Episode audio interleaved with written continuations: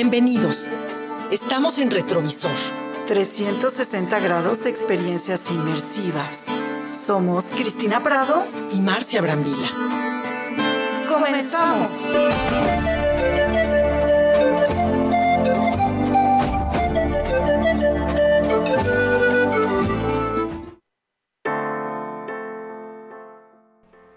Hola, buenas tardes. Estamos aquí en Retrovisor en una primavera que nos pinta con calorcito. No sé cómo ven. Está rico el calorcito. En la tarde no hace mucho frío. Aquí Marquito hace caritas cuando digo que, que, está rico el calor. A mí la verdad sí me gusta el calor. El sol no tanto. Pero bueno, esta primavera nos trae muchos eventos. Y además con esa apertura de que ya estamos en verde, pues ya hay muchos eventos públicos y muchos eventos en teatro.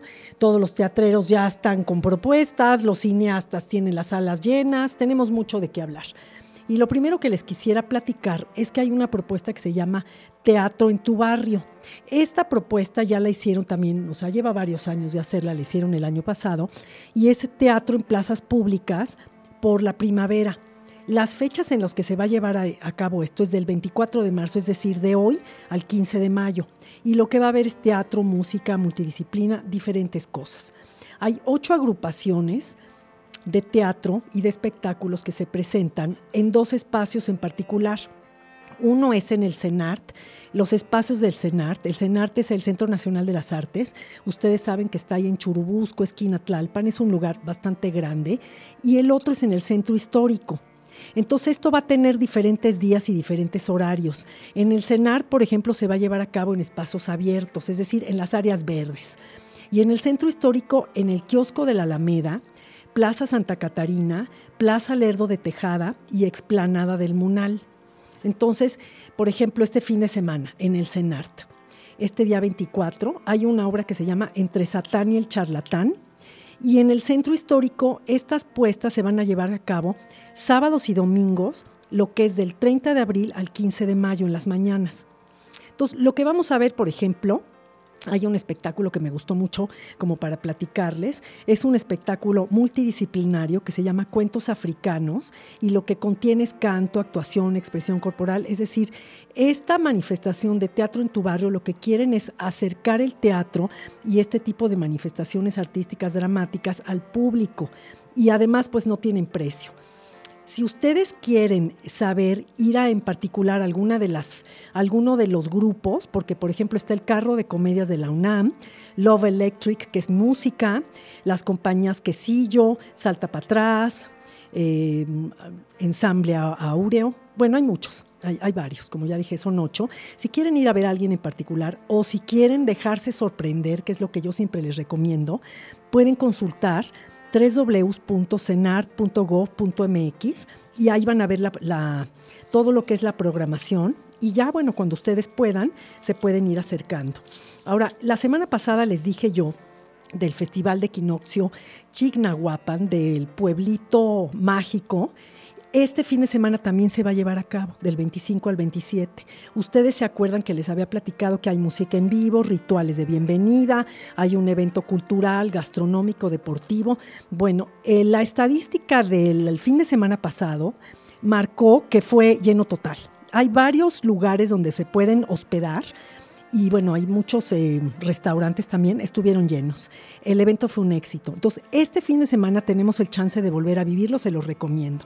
Ustedes saben que Chignahuapan eh, queda como a dos horas y media de aquí de la Ciudad de México. Se pueden ir en un camión o en su carro si es que tienen. Se van y salen la salida de Tlaxcala rumbo a Pisaco y ahí buscan Chignahuapan. Y es una maravilla. Además, también, si quieren, pueden aprovechar y ver los talleres de las esferas. Y bueno, con esto y muchísimo más empezamos y ya nos arrancamos con retrovisor, que además debo de decirles antes de que se me olvide que hoy es el último jueves que vamos a estar en este horario. A partir de abril estamos los miércoles de 2 a 3 para todos ustedes. Bueno, ahora sí vámonos a comerciales. No te desconectes de Promo Estéreo. Regresamos.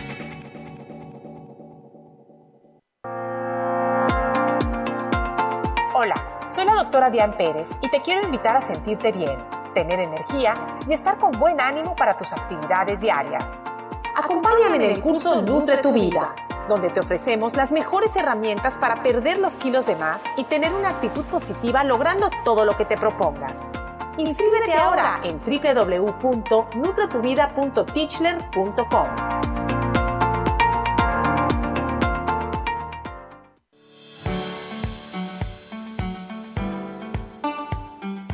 El bienestar y salud son lo más importante que tenemos, por eso te pedimos que adoptes las medidas de prevención contra el COVID-19. Mantén tus manos limpias. Lava tus manos frecuentemente con agua y jabón durante al menos 20 segundos. En caso de no contar con ello, usa desinfectante para manos a base de alcohol al 70%. Al toser o estornudar, cúbrete la boca y nariz con la parte interior de tu codo o utiliza un pañuelo. Limpia y desinfecta los objetos y superficies que se tocan con frecuencia. Evita tocarte los ojos, nariz y boca. Practica la sana distancia al menos de un metro. Promo Estéreo, promoviendo el cuidado de tu salud y la prevención contra el COVID-19.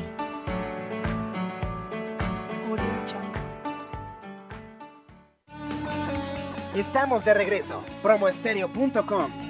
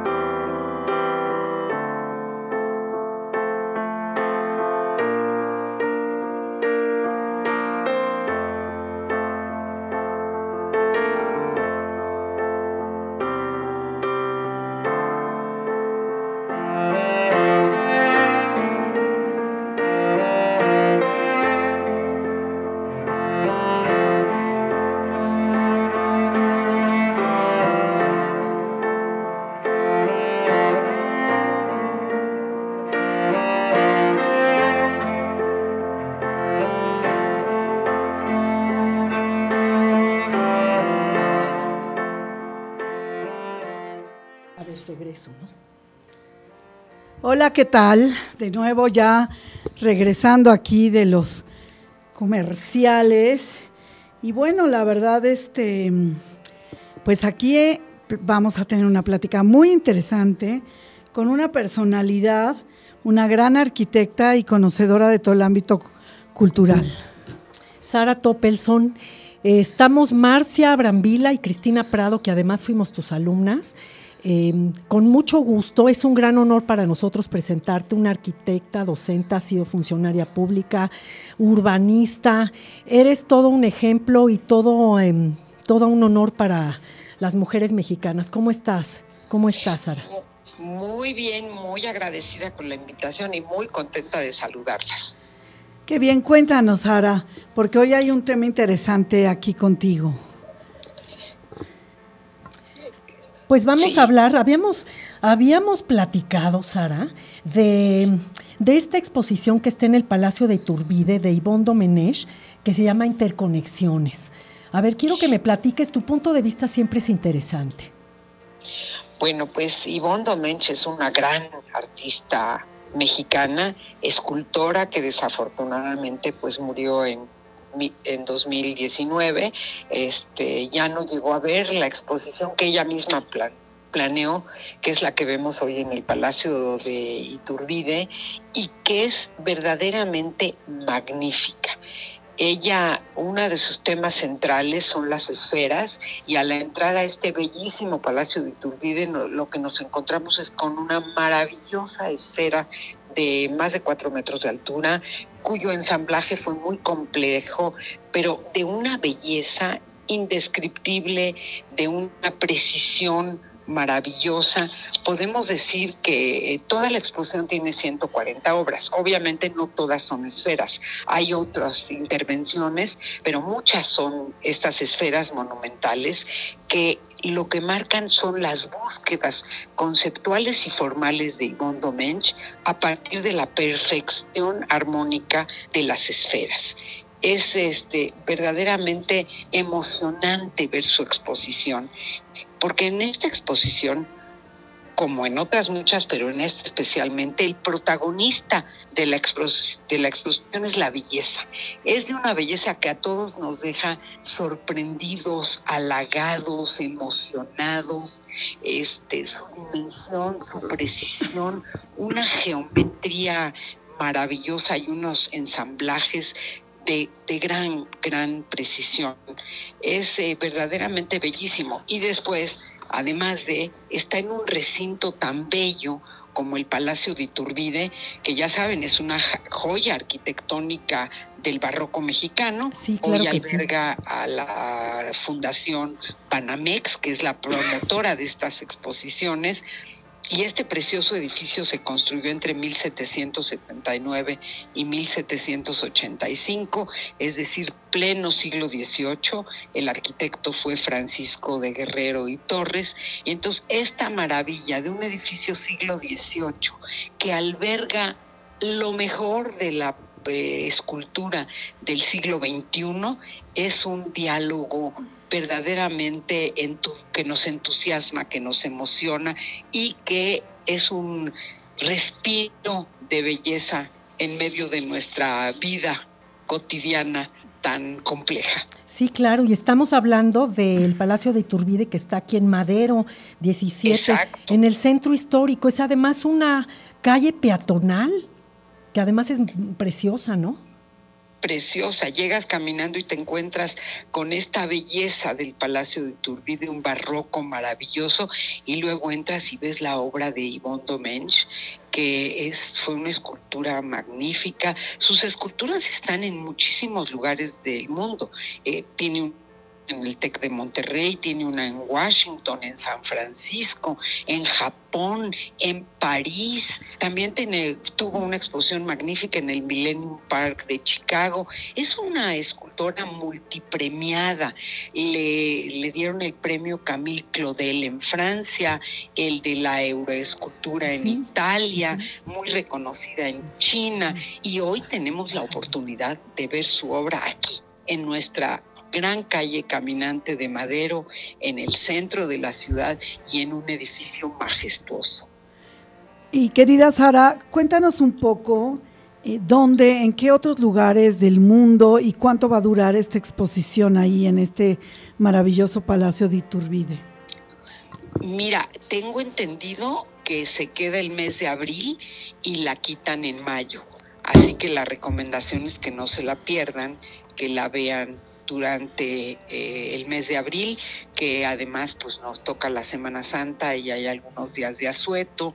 Es en verdad un regalo al, al, intelecto y un regalo al corazón porque te llenas de alegría y de belleza al visitar esta exposición. Sí, además los colores me gustan, eh, como dices tú, no todos son esferas, pero estas esferas geométricas de diferentes tamaños, de diferentes colores, llenas de esos colores que te dan como alegría, ¿no? Sí, cuando entras la esfera principal es blanca, pero justo al lado de ella hay una roja de un rojo encendido maravilloso. Y otra cosa que no mencioné es que también hay una reconstrucción del estudio de Yvonne Domench, que estaba en el sur de la ciudad, hicieron una magnífica reconstrucción de su espacio, donde están sus libros, sus muebles, las esculturas que a ella la rodeaban, un espacio un espacio que nos permite penetrar en el mundo eh, del pensamiento del artista. Claro, importante decir que pues la entrada es libre, tienen la gente la, el gozo de poder ver todo esto que estamos hablando, toda esta belleza de forma libre a partir de las 10 de la mañana. Y bueno, mm, es algo que recomendamos que no se deben de perder. Exacto. Es una escultura muy distinta, ¿no? Eh, Sara, es una escultura que recuerda, digamos, que puede ser ubicada en, como una instalación en un parque o como bien dices tú en el museo pero que realmente es una forma de representación única para una esfera. Es una escultura alegre, Alegre, Eh, exacto. así como vemos otras que son de una reflexión a lo mejor profundamente perturbadora, aquí es profundamente alegre, es una celebración de la vida, celebración del pensamiento geométrico, celebración del color, celebración del contraste.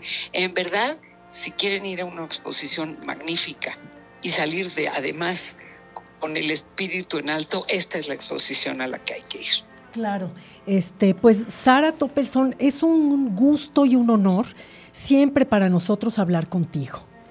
Ay, igualmente, al contrario, gracias eh, por el espacio y ojalá quienes nos escuchen, que les agradecemos que nos escuchen, se beneficien de ir a visitar esta exposición. Así es, de la gran escultora Yvonne Domenech Godry, quien además falleció a los 73 años, siendo aún una escultora prolífica. Muchísimas gracias, Sara, y te esperamos en breve aquí en este espacio. Buen día. Buen día, Sara. Chao. Pues esta escultura, esta escultora mexicana, qué, qué orgullo, ¿no, Cristina? Bueno, y además, imagínate 73 años y ser prolífica, bueno, a mí me parece maravilloso.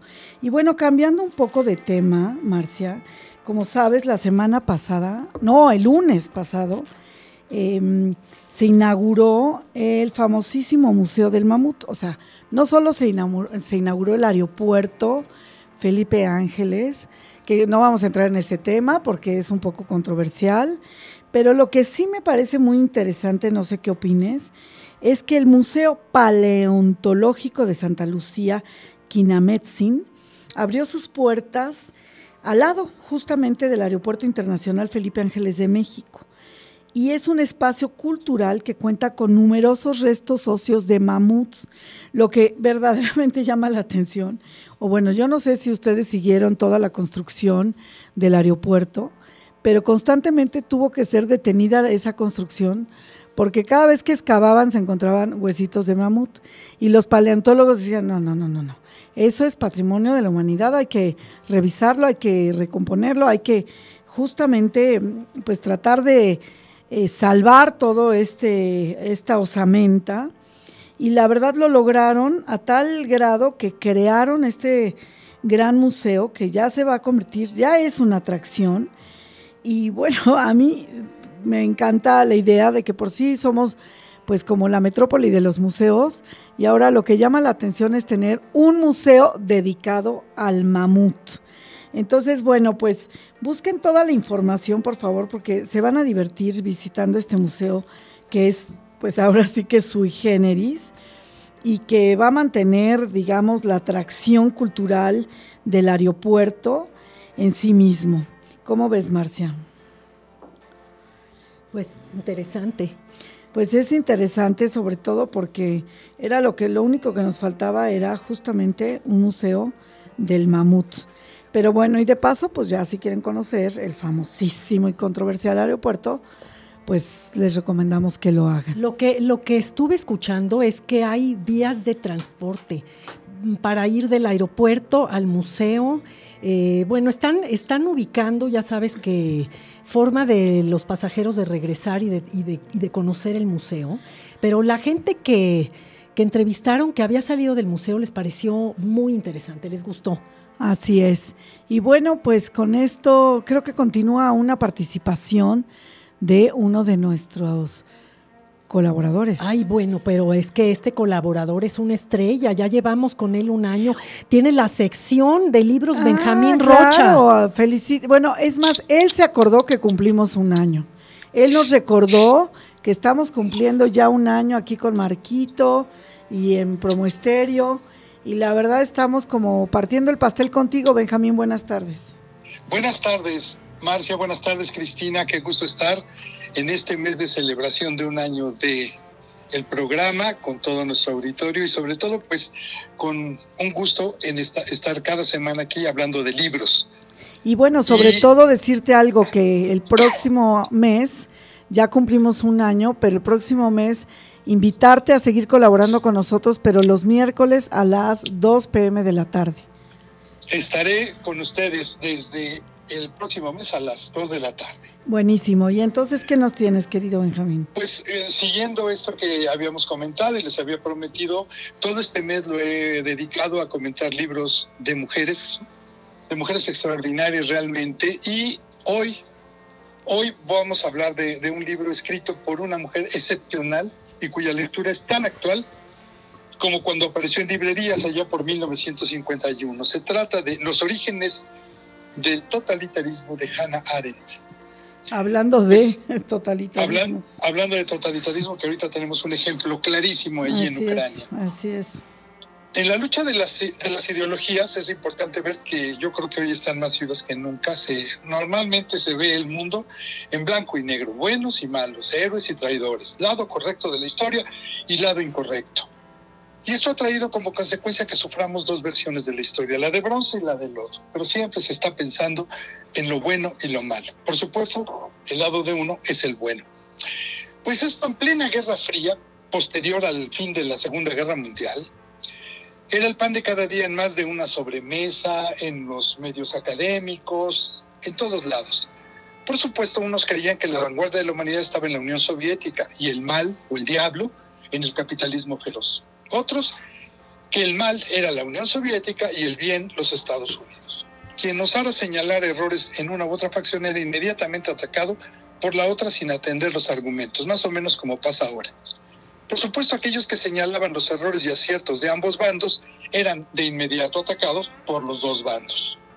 En ese ambiente es que se escribe y publica y discute los orígenes del totalitarismo de Hannah Arendt, de Hannah Arendt, perdón una de las mentes más brillantes del siglo XX y a la que no le agradaba que la calificaran como filósofa, sino más bien como teórica política, ámbito que siempre fue su pasión y en la que nos ha dejado obras perdurables, no una, dos, muchísimas. Ciertamente el término totalitarismo no era algo nuevo en el momento en que escribe el libro Hannah Arendt.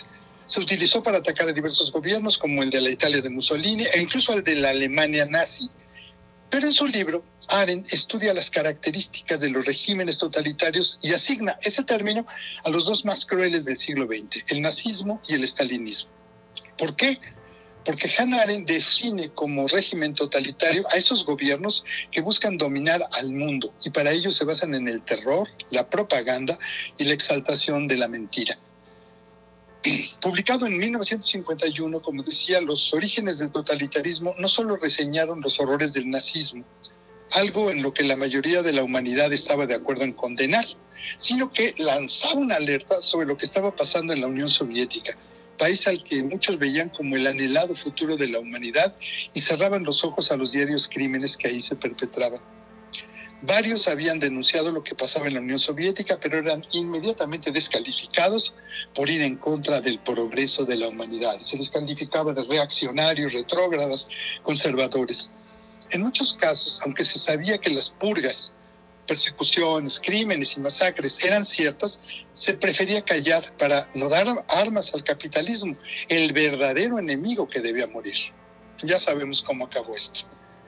El gran valor de los orígenes del totalitarismo de Hannah Arendt es eh, su extraordinario rigor en la investigación y en el planteamiento y desarrollo del problema, para darnos no un comentario, un ensayo, sino por primera vez una teoría de esta forma de gobierno que podía ser llevada a cabo por la derecha o por la izquierda, con los catastróficos resultados para sus gobernados y los países vecinos.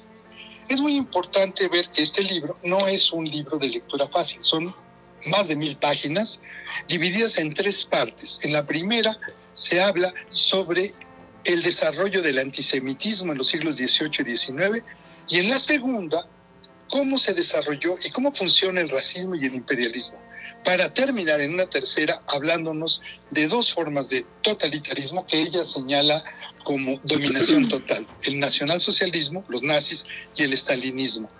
Pero sobre todo, el trasfondo de la tesis es la creciente destrucción del espacio político, del espacio de la polis, de la discusión, de la dialéctica,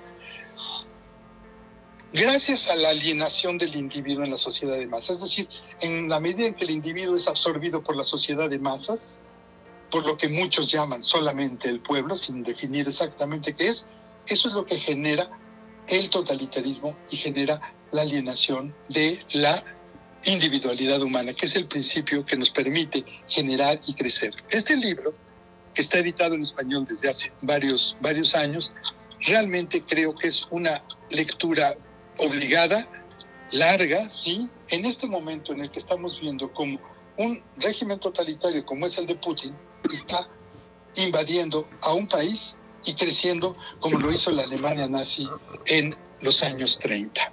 Sí, qué Esa es horror. mi recomendación para este, esta semana. Sí, una gran recomendación muy ad hoc al, al tiempo y a la problemática mundial, ¿no, Marcia? Siempre estamos este, innovando, siempre estamos recordando, sensibilizándonos con todos los libros que tú nos vas proponiendo, Benjamín. Pues me da mucho gusto. Me da mucho gusto porque esa es la intención. Leer es reflexionar y reflexionar es crecer y crecer como seres humanos y como individuos. Muy bien, pues muchísimas gracias y con esto nos vamos a un corte comercial. No te desconectes de Promo Estéreo. Regresamos.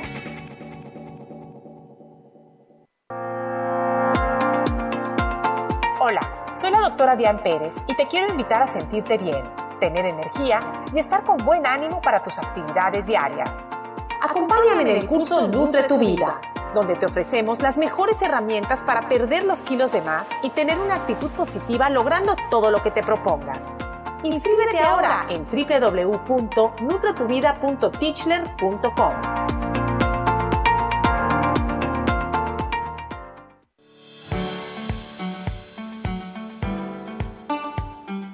El bienestar y salud son lo más importante que tenemos, por eso te pedimos que adoptes las medidas de prevención contra el COVID-19.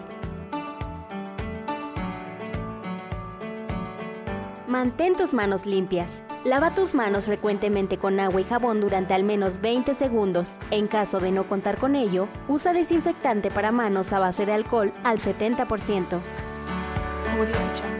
Al toser o estornudar, cúbrete la boca y nariz con la parte interior de tu codo o utiliza un pañuelo. Limpia y desinfecta los objetos y superficies que se tocan con frecuencia. Evita tocarte los ojos, nariz y boca.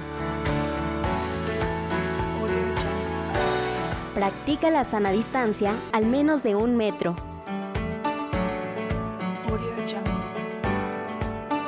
Promo Estéreo, promoviendo el cuidado de tu salud y la prevención contra el COVID-19.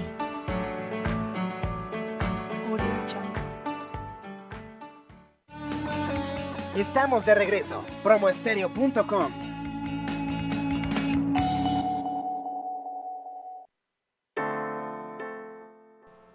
Regresamos aquí en Retrovisor.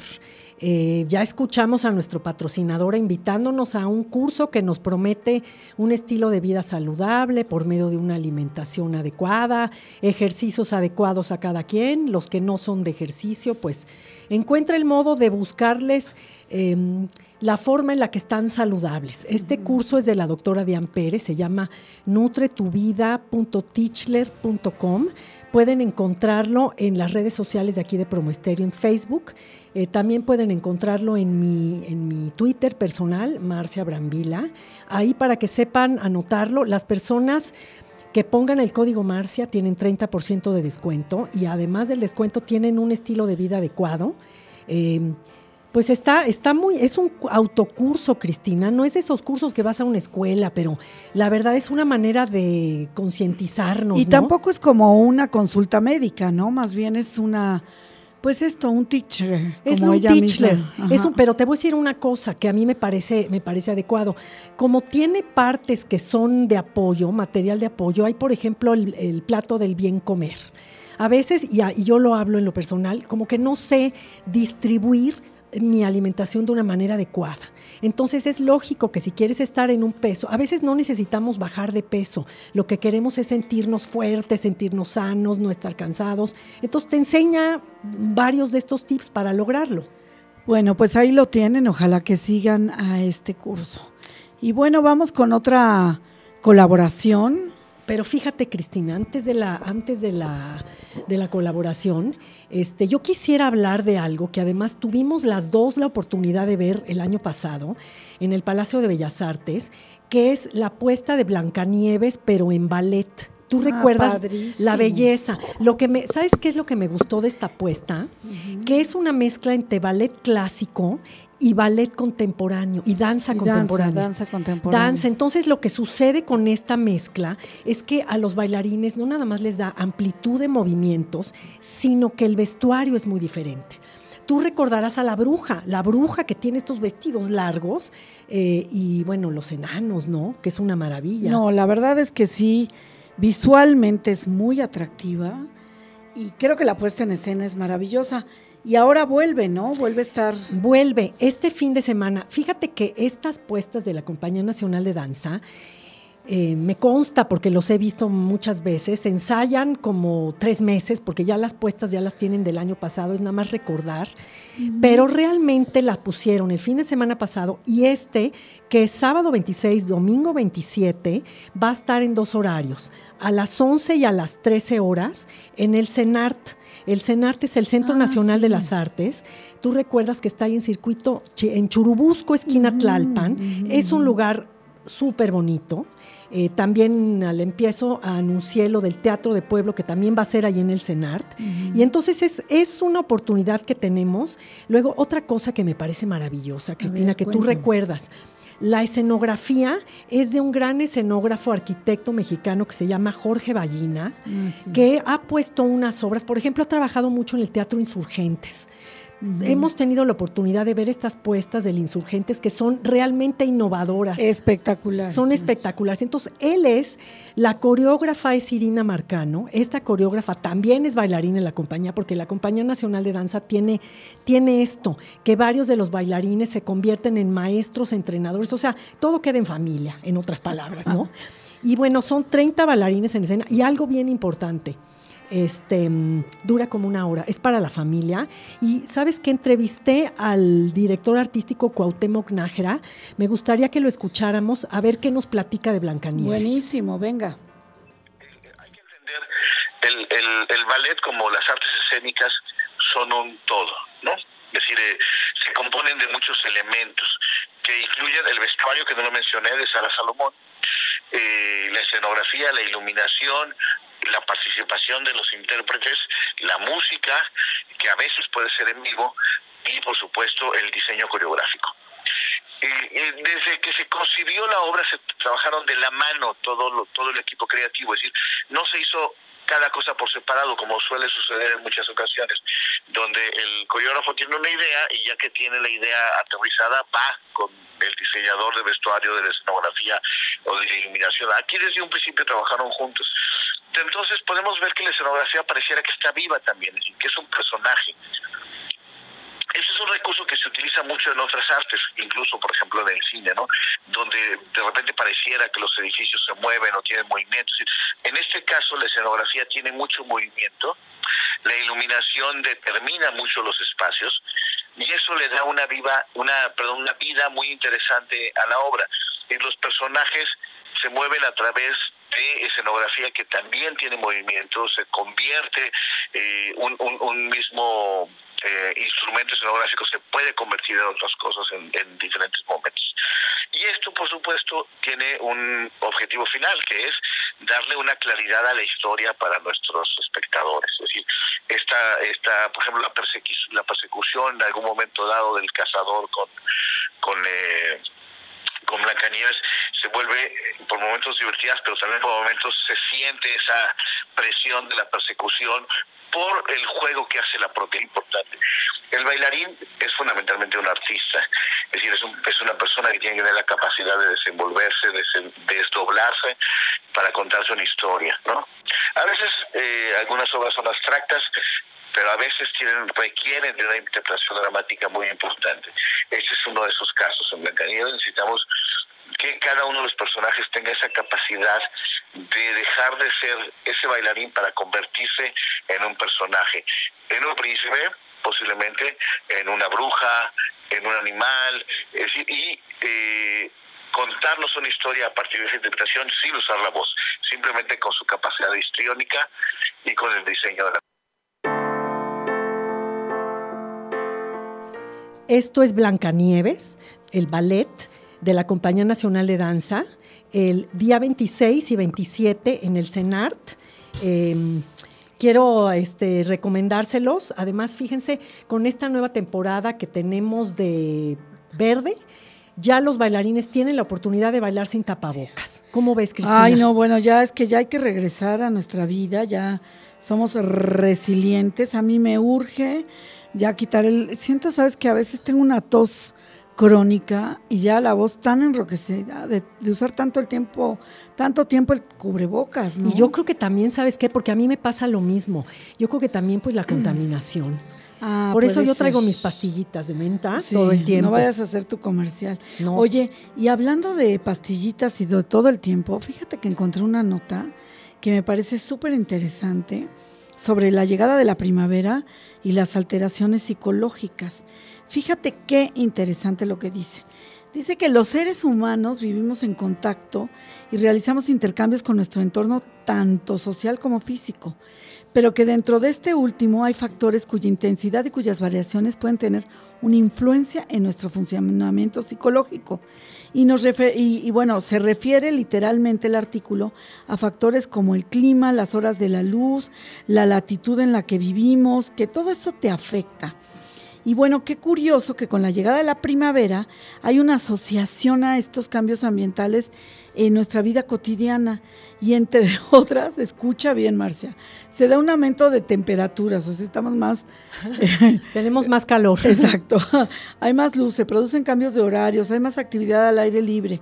Creemos importante destacar que muchas personas disfrutan de la primavera e indican que se encuentran como de mejor humor, no es mi caso ven que pueden realizar más actividades, se notan con más interés por estar con otras personas y por salir a la calle.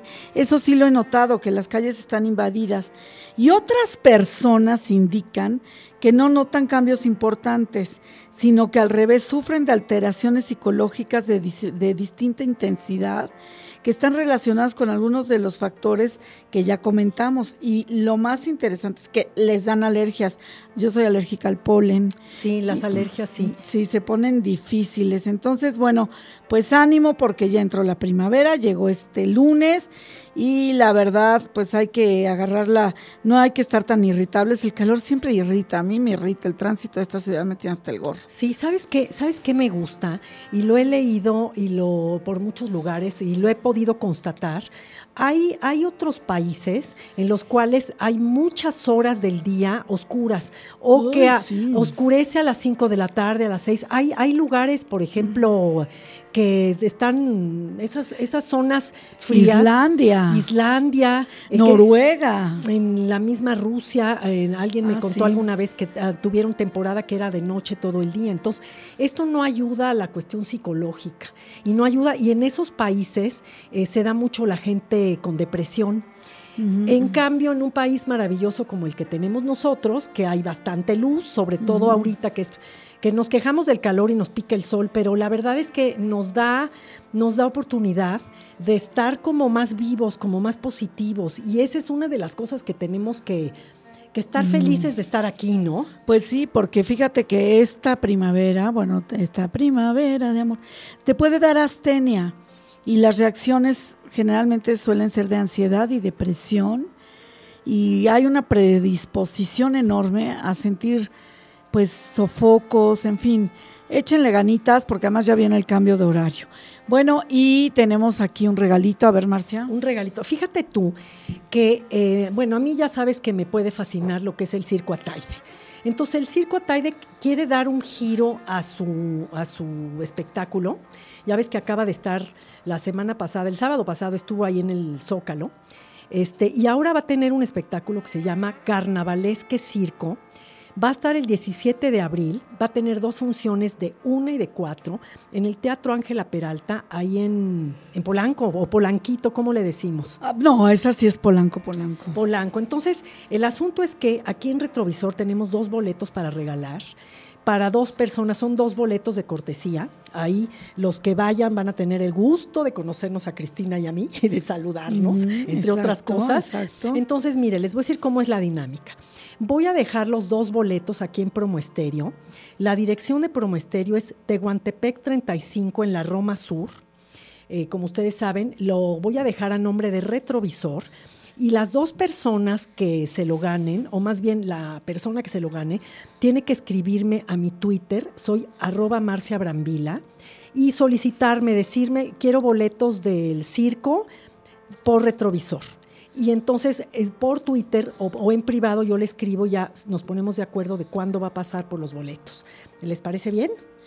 Sí, hay que verlos ahí. Bueno, Marcia, ya para terminar, vamos a escuchar rápidamente la colaboración de Dominique, quien se encuentra en misión especial, pero nos dejó su tarea bien hecha. Venga, Marquito. Cápsula José González. Pues chicas, les cuento que el día de ayer hubo un concierto al que, ay, no me enteré a tiempo, me hubiera encantado asistir, de ni más ni menos que José González. Este artista sueco, pero también de ascendencia argentina, que, eh, ¿cómo podríamos describirlo? Algo así como indie folk, ya saben, que siempre nos encanta ponerle etiquetas a todos, y bueno, pues es el, sonido que, hace de alguna manera. Es un artista que a lo largo de sus casi 20 años de carrera ha sacado muy pocos discos. Está por salir el cuarto que se llama Local Valley. Me parece que estará listo para por allí de mm, septiembre, pero ya está lanzando eh, sencillos del mismo. Y han de saber que este hombre, José González, era bioquímico y estaba haciendo su doctorado en la Universidad de Gothenburg, pero en 2003 le dieron un sabático de seis meses en el cual estuvo experimentando para saber si podía seguir un camino como músico profesional. Y 20 años después, aquí estamos hablando de José González. El primer disco que saca, que se llamó Veneer, llegó a los primeros lugares de, las listas de popularidad en Inglaterra, en Europa, y tuvo una canción, Heartbeats, que, que, fue, bueno, un éxito impresionante en la radio, en incluso comerciales eh, de publicidad en la televisión americana, eh, creo que hasta en programas, en novelas gringas o algo así. Y dicen que ha generado 348 millones de tocadas en Spotify, imagínense, es algo brutal. Y eh, tiene ahora 43 años, lleva estos 20 años haciendo música y es de los personajes más importantes en este género indie folk en el mundo contemporáneo y tiene una manera muy particular que además hay que decir que no ha cambiado mucho con los años y que muchos le critican, pero otros le admiramos, porque tiene igual que todos, la verdad, la verdad. La mayoría de los artistas tienen un estilo distintivo que cuando suena así los reconocemos de inmediato. Claro que van modificándose algunas cosas y tal, pero bueno, él permanece muy parecido y es que tiene este rollo con la guitarra, como la toca, tipo español, y con una un, estilo escandinavo también, como muy, no sé, ya lo estamos escuchando, algo plano, muy peculiar, a mí me encanta. Y ha llegado a escenarios como el Royal Albert Hall eh, y, estuvo incluso tocando en los premios del, eh, del Premio Nobel, en la ceremonia de premios. Eh, y pues bueno, esto es, me parece un gran honor de lo prolífico y conocido que resulta ser este, este artista. Dice que con sus anteriores discos, él trabajaba siempre con un bloqueo del artista, ya saben, esta famosa angustia de la página eh, en blanco que, muchos escritores eh, describen y que, bueno, muchos artistas pasan por allí. Eh, recientemente tuvo a una hija durante la pandemia, lo cual lo distrajo del lanzamiento de su próximo disco y que la verdad parece ser que como que no le fue muy importante. fue un momento muy revelador para él acerca de los verdaderos intereses de su vida. Y que al haber estado, según él, porque ya quisiera uno tener el bloqueo de la página en blanco o, como se diga, em, siempre y tener estos resultados en la vida, eh, parece que ahora se relajó un poco, que se siente más cómodo con la manera en la que escribe, que está leyendo más e incorporando estas ideas en sus letras. Y eh, dice que tiene mucho que decir comparado con otros discos en donde ha encontrado frases y palabras que suenan mejor. Entonces, eh, algunas de las canciones del, nuevo disco van a estar en, sueco y en español, porque les recuerdo que les decía que es de ascendencia argentina. Entonces, em, pues es siempre un deleite para el oído escucharlo. Él dice que se siente más feliz cuando no está tratando de ser un artista. Ya saben, en este rollo de ser muy cool y diferente y tal. Y que el nacimiento de su hija fue algo muy revelador para él, en donde ya es como una persona normal. Se da cuenta que la música que él hace ayuda a aliviar los sentimientos de depresión de algunas personas de su público y que también eh, como que la, gente responde muy bien a la música que consuela y que es parte de lo que él hace especialmente por el tipo de voz que tiene, por la manera en que toca la guitarra, en fin.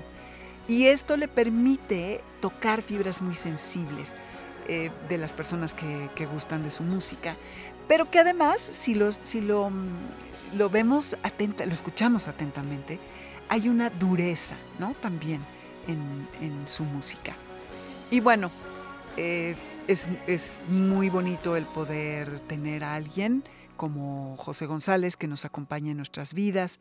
En estos 20 años de su carrera como solista, ha llegado a esta estética muy particular que esperemos resulte en muchos álbumes. Y si alguien que está por ahí escuchando fue a oírlo en vivo, pues que nos cuenten cómo les fue. Adiós chicas, gracias, bye.